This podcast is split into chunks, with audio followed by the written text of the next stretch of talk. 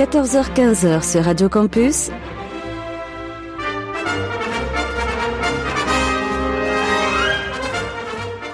Les aventuriers des salles obscures. Le magazine cinéma produit par le quotidien du cinéma. Présenté par Christophe Dordain. Bonjour à toutes et à tous. C'est avec un très grand plaisir que nous vous retrouvons en cet après-midi pour cette nouvelle édition de votre magazine consacré au cinéma, Les Aventures Salles Obscures. Christophe Dordain au micro accompagné aujourd'hui. Je suis bien entouré par euh, Fouad Boudard et Gabriel Carton. Nous sommes ensemble jusqu'à 15 heures.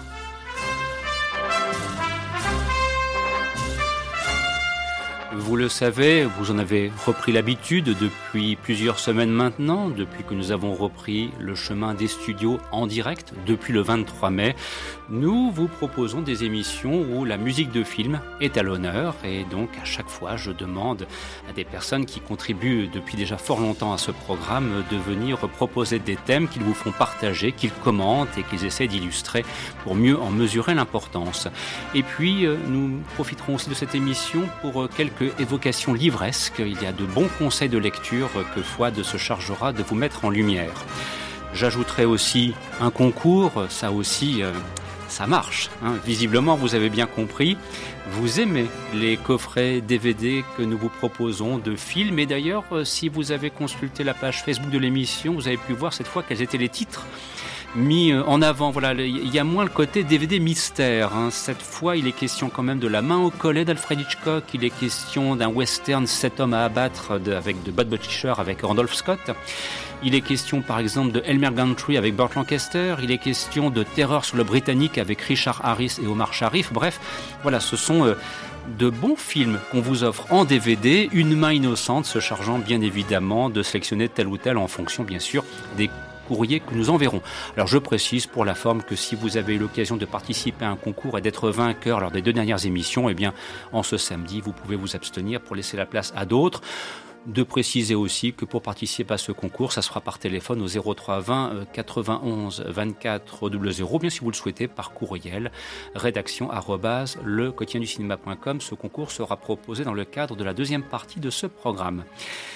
Cette semaine encore, nous avons appris euh, malheureusement une disparition, celle d'un excellent, d'un très grand comédien britannique du nom de Ian Holm. Et c'est vrai que spontanément, on a pensé tout de suite à Alien pour sa participation euh, au film de Ridley Scott. On peut aussi bien sûr penser à sa participation à la communauté de l'anneau, enfin le Seigneur des Anneaux plus précisément. Et là, je vous propose de le retrouver dans Les Chariots de Feu, réalisé par Hugh Hudson. C'était au tout début des années 80 et la partition musicale a été composée par Vangelis. Bon après-midi à l'écoute de ce programme.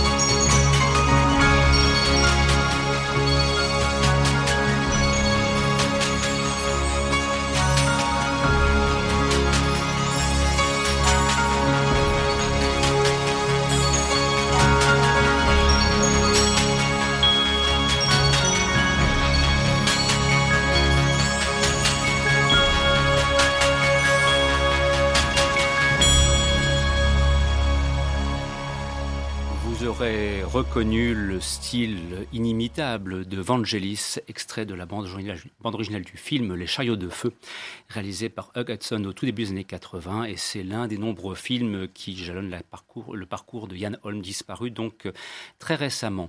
Nous retrouvons donc avec grand plaisir Fouad Boudard et Gabriel Le Carton pour cette émission.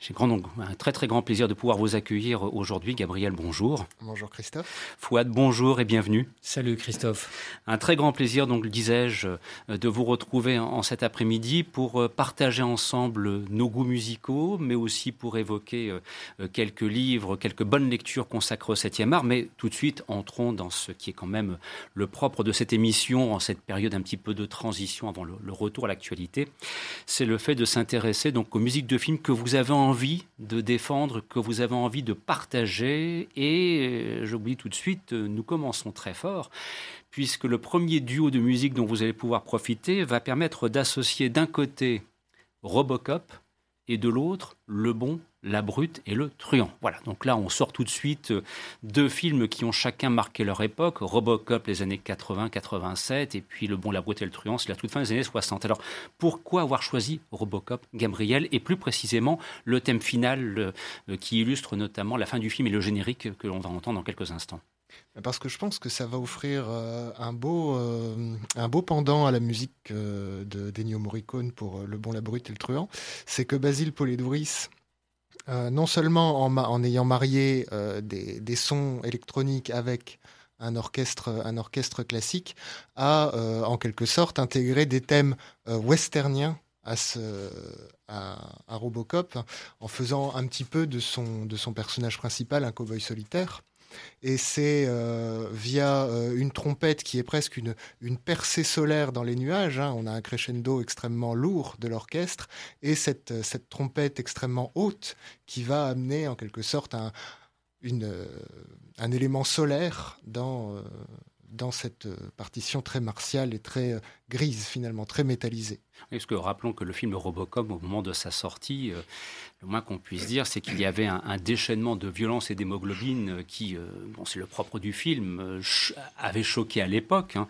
D'ailleurs, c'est quelque chose qu'on ne retrouve pas du tout dans la seconde version qui fut faite et qui était d'une bien, une bien médiocre copie par rapport à un original avec un Paul Verhoeven absolument déchaîné. Et d'ailleurs, il y a quand même là aussi un autre point qui est commun qui s'établit entre les deux titres que vous avez sélectionnés, c'est qu'on a affaire à de véritables cinéastes. Il y a chez Paul Verhoeven un véritable regard sur ce policier métallique et Robocop, au même titre qu'il y a chez Sergio Leone, Fouad, un véritable regard qu'il avait déjà commencé à illustrer avec deux précédents opus sur le western à sa façon. Alors bon, j'aime pas le terme de western spaghetti. Ça, plus le temps passe, moins je l'aime cette expression. C'est un autre western, tout simplement. Oui, c'est un western tourné. Euh, par des Italiens en fait et des équipes italiennes quoi. voilà. Et en Espagne ou parfois aux États-Unis selon les moyens. On parle pas du western hamburger euh, ou du western barbecue C'est vrai, c'est vrai. Alors pourquoi donc le, choix du bon, la brute et le truand, troisième volet de ce qu'on appelle la trilogie des dollars ou du dollar? Parce que c'est mon Sergio Leone préféré. Euh, je le sais, maintenant je le sais. C'est mon film de Sergio Leone préféré. C'est un film absolument mythique et euh, extraordinaire, Le Bon, la Brute et le Truand.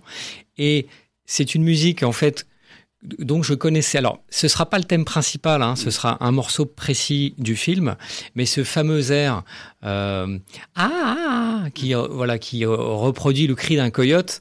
Eh bien, je le connaissais avant d'avoir vu le film. Donc c'est dire à quel point c'est un morceau absolument mythique. J'ai eu la chance d'aller voir Ennio Morricone jouer à, à, Bruxelles il y a de ça un peu plus d'un an et demi. Euh, c'est un formidable concert. Il était en pleine forme. Il a fait trois rappels. Et euh, ici, dans le morceau qui nous intéresse, c'est un morceau, c'est le morceau qu'on entend dans la scène euh, où Touko et, Blondin sont emprisonnés, euh, sont emprisonnés, et Touko se fait torturer par l'homme de main de la brute, hein, qui est un espèce de, monsieur très très très gros, très fort. Et c'est le premier moment du film où on ressent un peu de d'empathie pour Touko. Euh, lui qui est bon, qui est le salopard, euh, euh, le, sympathique au demeurant, mais quand même qui a fait quelques coups fourrés dans sa vie dans le film. Et là, pour la première fois, on ressent un peu de, de, de sympathie pour lui. Et donc la musique est en l'occurrence, c'est une musique intradiégétique hein, qu'on entend, qui est jouée par une source apparente dans la scène et qui est l'orchestre du camp de prisonniers. Et ce sont tous des prisonniers qui jouent. Donc c'est une c'est une, une, une, musique un peu euh, avec euh, du carillon. C'est une musique presque sympathique. C'est presque une berceuse en fait, avec des voix lancinantes, des voix de, de prisonniers. C'est un morceau qui, qui tranche totalement avec euh, le reste du film.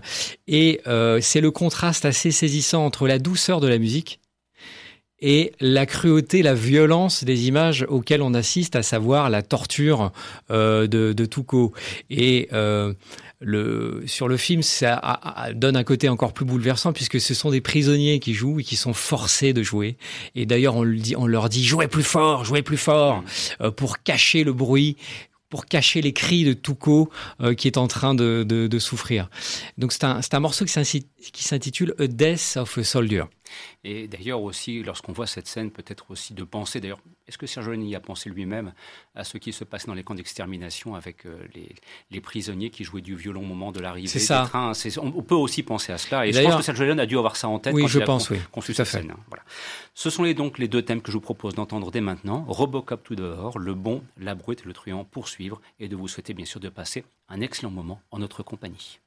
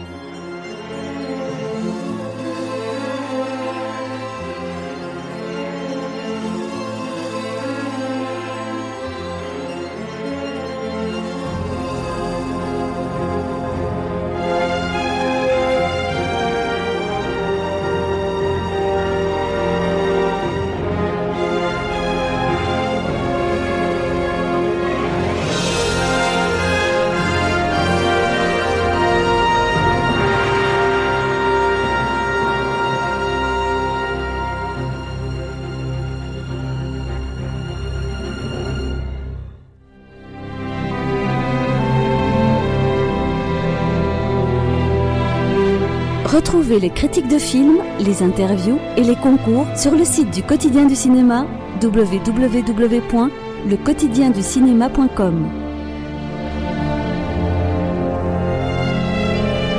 Vous écoutez Les Aventuriers des Salles Obscures sur Radio Campus, fréquence 106,6.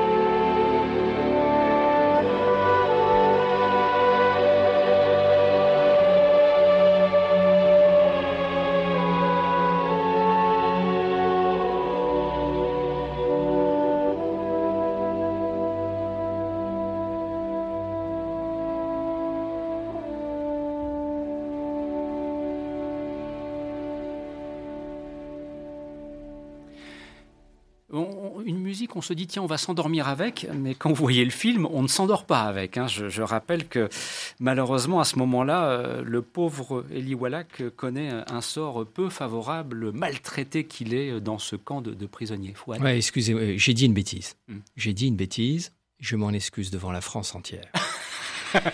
Ce morceau n'est pas le morceau en question sur le, la torture de Touko. Pardon. C'est le morceau que l'on entend lorsque Clint Eastwood offre une dernière cigarette à un soldat qui est, en train de mourir. C'est vrai, voilà. Je suis désolé, c'est un morceau qui ressemble beaucoup à celui que j'ai que j'ai mentionné, mais peu importe, c'est un morceau extraordinaire. Voilà. Et puis c'est aussi là où on se dit que et merde, on est en direct, on peut pas remonter pour l'enlever. J'ai dit une connerie et je fais repentance. Mais vive les conneries en direct. voilà.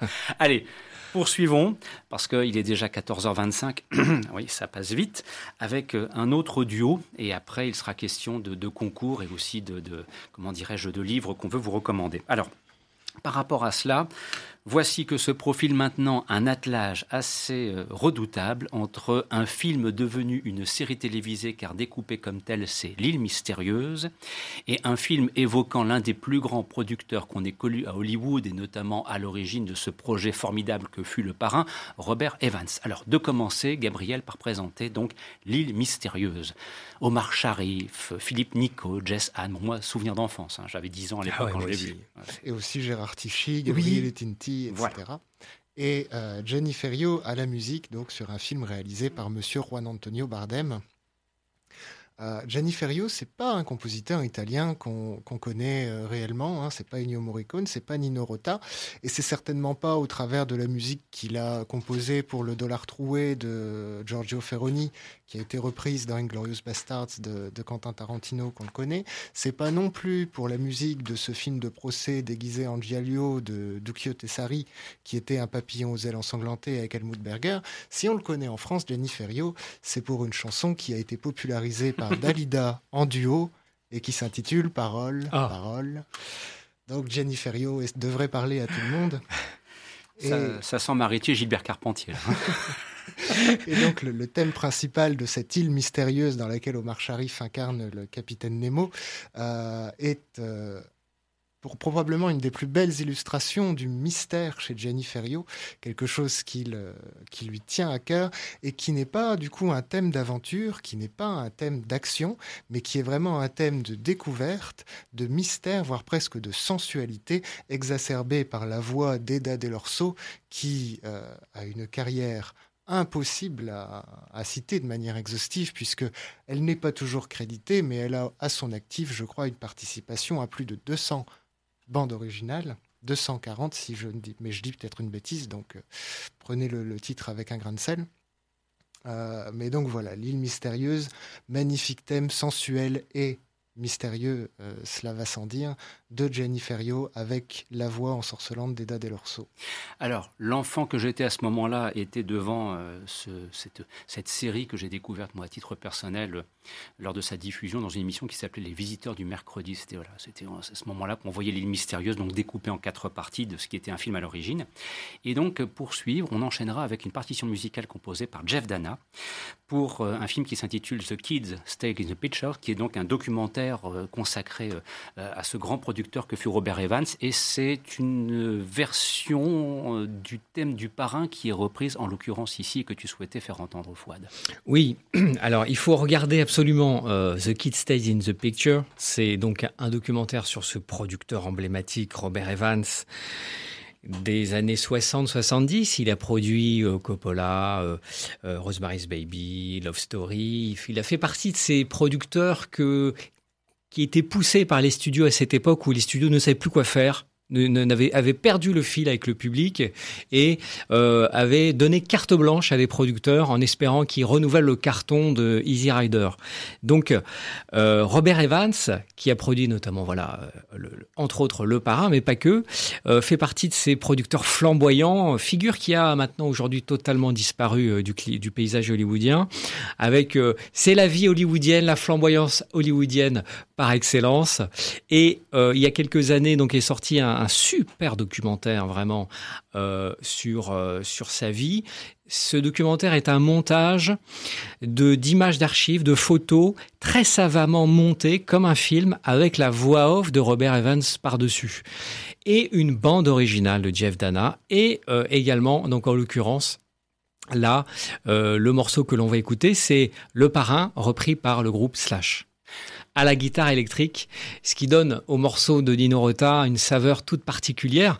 Alors, une petite précision sur le titre. The Kid Stays in the Picture. Euh, Robert Evans a démarré comme acteur. C'était un très bel homme. Hein, et euh, c'était pas très bon acteur. Et euh, un jour sur un film, tout le monde voulait le virer parce qu'il était mauvais. Et euh, comme il était extrêmement beau, le producteur a dit non, on le garde. The Kid Stays in the Picture. Donc d'où le titre euh, de ce documentaire. Je vous le recommande fortement. C'est un euh, c'est monté vraiment comme un, biopic flamboyant. C'est euh, et, ça met une, ça met ça met en lumière voilà un, des grands destins hollywoodiens, un peu rock'n'roll par certains côtés, mais ô combien passionnant. Et ce morceau est vraiment est très très sympa, je trouve. Récemment diffusé par Arte, me semble-t-il. Ah, c'est probable. donc, ce qui veut dire euh, facilement retrouvable par le biais du replay Arte euh, qu'ils ont mis en place depuis maintenant un petit moment. Ceci mm. dit en passant. Tout de suite, l'île mystérieuse et ensuite The Kids Stay in the Picture.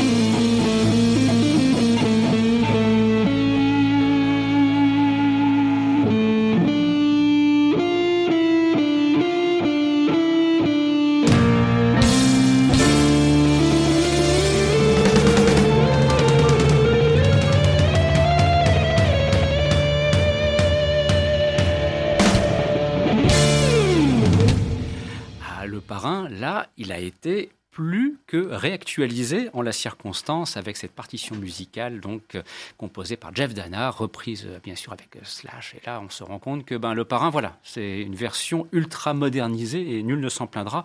Et c'est vrai que en l'écoutant, je repensais à ce documentaire donc qu'on a pu revoir récemment à la télévision et qui est vraiment remarquable en tout point, comme, comme le soulignait Fouad dans, sa, dans son intervention. Sur ce, je vous annonce tout de suite que dans quelques instants, bien évidemment, il sera question du concours. Alors, on, aura le temps de trois musiques de films qui vont s'enchaîner pour cela, puisqu'on pourra entendre donc euh, Peine d'amour perdu.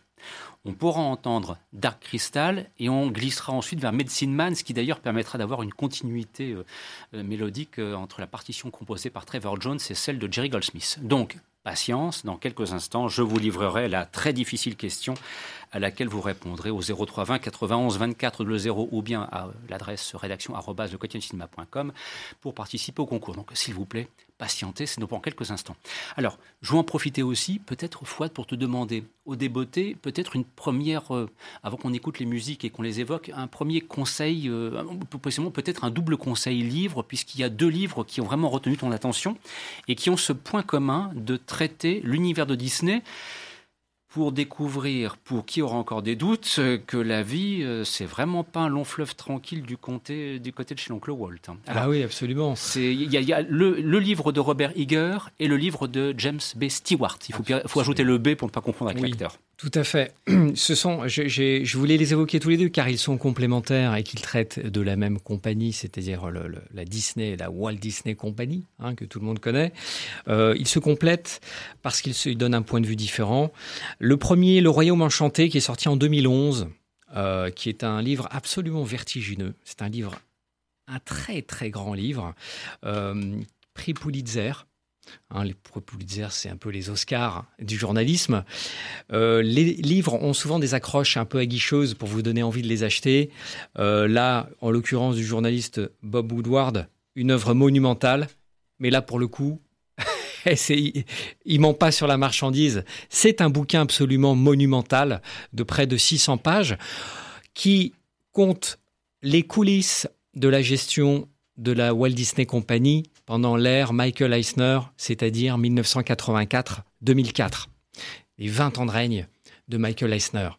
Et vous êtes comme si vous étiez une petite souris, c'est le cas de le dire, dans les coulisses, et vous étiez dans les bureaux, vous étiez dans la cafette, euh, vous êtes dans le lit des protagonistes euh, de cette entreprise. Alors, c'est quoi? Ça se lit comme un thriller, car euh, l'auteur a eu accès à des informations de première main, c'est-à-dire qu'il a rencontré les personnages, les personnes elles-mêmes, les protagonistes eux-mêmes, il a déjeuné avec eux, il a déjeuné avec Michael Eisner, donc il a des informations de première bourre. Hein. C'est pas Peter Biskind qui euh, qui euh, qui parle du loup, qui a entendu le loup, qui a vu que. C'est de la c'est de la première main et les propos rapportés euh, par des personnes qu'il n'a pas rencontrées sont de sont tirés de sources de première main également. Et alors, Qu'est-ce qu'on retient de ce bouquin? C'est que les coulisses de la Walt Disney Company, c'est-à-dire 1984, Walt Disney qui est au bord du gouffre, hein, qui, est sur le point de se faire dépecer par des financiers. L'entreprise est sauvée in extremis par Roy Disney, le neveu, qui amène à bord Michael Eisner et qui lui donne carte blanche pour remettre sur les rails l'entreprise. Et cela, ça compte. Donc, il y a une première phase de success story, euh, c'est-à-dire le redressement de la Walt Disney Company avec les cartons Aladdin, le roi lion, la petite sirène, et une deuxième partie, la deuxième partie du règne de Michael Eisner qui un peu la chute, c'est la chute du règne, c'est le roi, le roi qui est en train de mourir et qui est entouré d'aspirants, euh, qui est euh, de courtisans qui veulent sa place. Euh, Michael Eisner a régné tel un roi un roi terrible, euh, divisé pour, mieux régner. C'est une devise qui a été créée pour lui. C'était un gars, franchement, c'était pas un enfant de cœur en business. Michael Eisner, c'était il était vraiment terrible. Et euh, vous avez accès à tous les détails. La brouille avec Jeffrey Katzenberg, qui voulait sa place et qui ne l'a pas eu, etc. C'est absolument vertigineux. Et pour compléter cela, on a la biographie de Bob Iger, Robert Iger, le monsieur qui a succédé à Michael Eisner. Alors là, on est sur une biographie beaucoup plus consensuelle, beaucoup plus corporate. Hein, c'est policé, c'est gentil, euh, mais somme toute très intéressant parce que on en apprend beaucoup sur euh, la carrière de cet homme qui est somme toute très discret. C'est un monsieur très discret, éminemment respecté. Euh, c'est lui qui a rabiboché Walt Disney avec Pixar et qui a permis le rachat de Pixar. Et euh, c'est un livre qui se lit beaucoup plus comme un vie ma vie de PDG en fait. Et ça, en cela, c'est très intéressant. Et on est vraiment dans les, on est sur ses épaules et on, partage son quotidien de PDG de Walt Disney. Euh, euh, il y a un passage très emblématique où il inaugure Disneyland Shanghai, Disneyland Shanghai, 6 milliards de dollars d'investissement, un projet faramineux, historique. Il visite le parc, il inaugure le parc avec tous les dignitaires, toutes les huiles chinois, là, euh, avec des petits fours et champagne. Et soudain, un assistant lui glisse à l'oreille Un enfant s'est fait mordre par un, par un, crocodile au parc de Floride. Son, euh, son diagnostic vital est engagé. Il apprend ça en pleine inauguration du parc de Shanghai. Et alors Qu'est-ce que vous faites? Vous faites quoi? Non? Vous vous abandonnez? Non? Hors de question. Il faut faire le, boulot. Il faut continuer l'inauguration du parc de Shanghai. Et euh, vous, vous avez accès pendant ces pages à euh, c'est quoi le quotidien d'un PDG euh, et, et, vous apercevez que c'est pas un boulot très facile, quoi. Donc c'est, ça parle de cinéma aussi, ça parle de comment il a mis en orbite la série Twin Peaks, de mhm. David Lynch. Euh, voilà, c'est un monsieur qui a une carrière exemplaire, mis à part le fait qu'on aime Disney, qu'on n'aime pas Disney, Marvel, pas Marvel, ce n'est pas le sujet. Ce monsieur a démarré comme un monsieur météo, hein, faut le savoir. Hein. C'était un monsieur météo, quoi. C'était Alain Gillot-Pétré, quoi, à la base. Ça laisse de l'espoir. tu vois ce que je veux dire Et le gars, il est euh, patron de la plus grosse compagnie de divertissement. Donc, c'est un livre éminemment passionnant. J'attends l'équivalent du Royaume Enchanté pour l'ère Iger. Mm. Il y a, je pense, un autre grand livre à faire. Voilà donc deux bons conseils si vous aimez en savoir plus sur l'univers du cinéma et notamment découvrir euh, les dessous de l'empire Disney dans la période des années 80, 90 et 2000. C'est un petit peu ce que couvre l'ensemble de, ces deux livres. Dans quelques instants, le concours. Tout de suite, présentation des thèmes que nous allons entendre dès maintenant. Et de commencer, Fouad, s'il te plaît, par quelques petits commentaires bienvenus sur Peine ah. d'amour perdu, par je sais ton admiration pour Kenneth Branagh. le plus grand conteur de notre temps, l'immense Kenneth Branagh qui bien sûr est très connu pour ses adaptations de Shakespeare. C'est le déconfinement, donc je me suis dit, allez, un peu de champagne, un peu de danse, de gaieté. Et euh, il, nous a, il nous a fait en 2000 euh, Peine d'amour perdu, Love's Labor Lost. C'est une adaptation évidemment euh, de la pièce de Shakespeare sur le mode comédie musicale des années 30. Et c'est ça qui est savoureux. C'est produit par Martin Scorsese. Mhm. attention. Hein, Martin Scorsese approved. Et euh, c'est une euh, donc c'est le roi de Navarre qui fait vœu de chasteté avec ses amis jusqu'à ce que euh, la reine de France arrive, la, la, dauphine de France, je crois, débarque avec ses courtisanes et évidemment ça met fin leur vœu de chasteté. Et donc c'est un jeu de, ce sont des couples qui se charment, qui se séduisent, qui s'aiment, qui se détestent, qui se séparent, qui se réconcilient. C'est la vie, c'est l'amour, c'est la joie, c'est le champagne, c'est la fête. Et c'est constellé d'adaptations de donc de colporteurs George, Gershwin, pardon, une, remise au goût du jour des plus, gros, euh, des plus grandes musiques euh, euh, de, de, Broadway des années 30. C'est un film absolument formidable, il faut le voir. Donc, vous allez dans quelques instants pouvoir danser joue contre joue, puisque c'est c'est ce le thème qu'on va entendre. Et ensuite, eh bien, il sera encore question d'amour, mais cette fois dans le Dark Crystal de ah. Frank Oz, partition musicale composée par Trevor Jones. Gabriel. Dark Crystal une des, plus belles musiques de, Trevor Jones, je crois. Alors, dans le thème principal, il y a des choses qu'il a repris tout au long de sa carrière, hein, notamment dans, Merlin ou dans, le thème de Dinotopia, je crois que c'était lui aussi. Euh, mais là, pour le Love Theme, on va être plus proche de quelque chose de, de plus sombre. Parce que euh, ce Love Theme évoque directement le thème principal d'un film qui s'intitulait The Sender, donc film fantastique, voire même horrifique euh, du début des années 80, film magnifique, aujourd'hui malheureusement très difficile à trouver tout comme sa musique, mais le love theme de Dark Crystal est un rappel justement du thème principal de Descender qui nous dit que finalement, love, peut-être, mais pas forcément si lumineux que ça. Il y a des, sinuosités, il y a des, petites anfractuosités dans lesquelles vont se, nicher des coins d'ombre. Et ce love theme comme ça qui ondule tel un serpent a quelque chose d'aussi lumineux peut-être que vénéneux, je dirais. Ce sont donc les deux thèmes que je vous propose d'entendre. Et puis, si tout va bien ensuite, nous enchaînerons toujours dans la partition musicale de très haute tenue et avec une dimension éminemment romantique, avec un extrait de la bande originale du film Medicine Man de John McTiernan. Là aussi, je vous rassure, avec Jerry Goldsmith, vous serez ravis. Sur ce, petite question toute simple, et nous allons ouvrir le standard de Radio Campus Lille 0320 91 24 00 si vous le souhaitez ou bien rédaction cinéma.com si vous souhaitez le faire par courriel.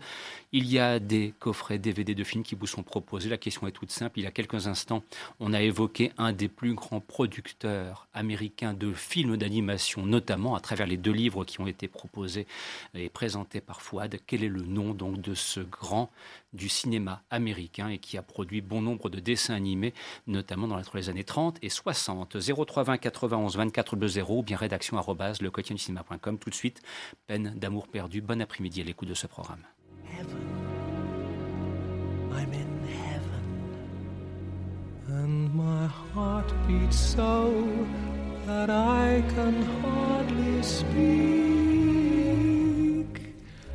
And I seem to find the happiness I seek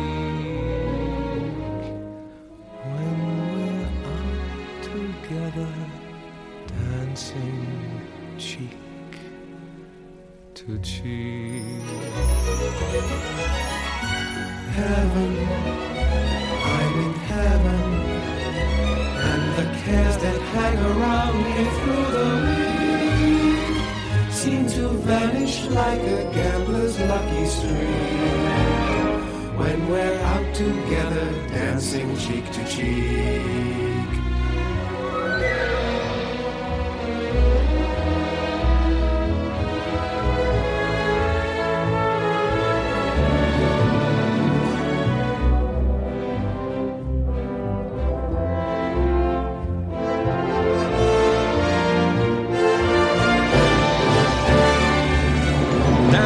me.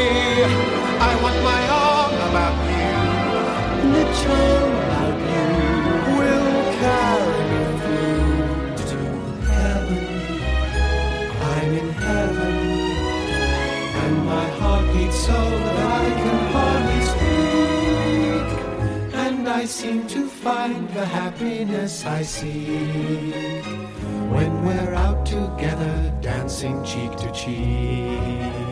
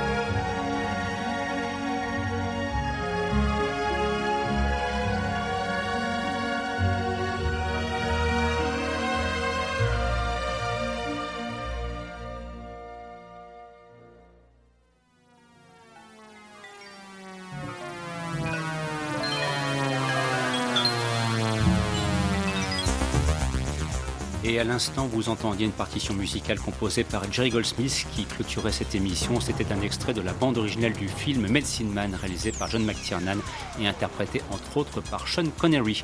Ainsi s'achève cette édition spéciale des Aventures Obscures. Gabriel, un grand merci d'avoir été des nôtres en ce samedi après-midi. J'espère que le plaisir aura été au rendez-vous.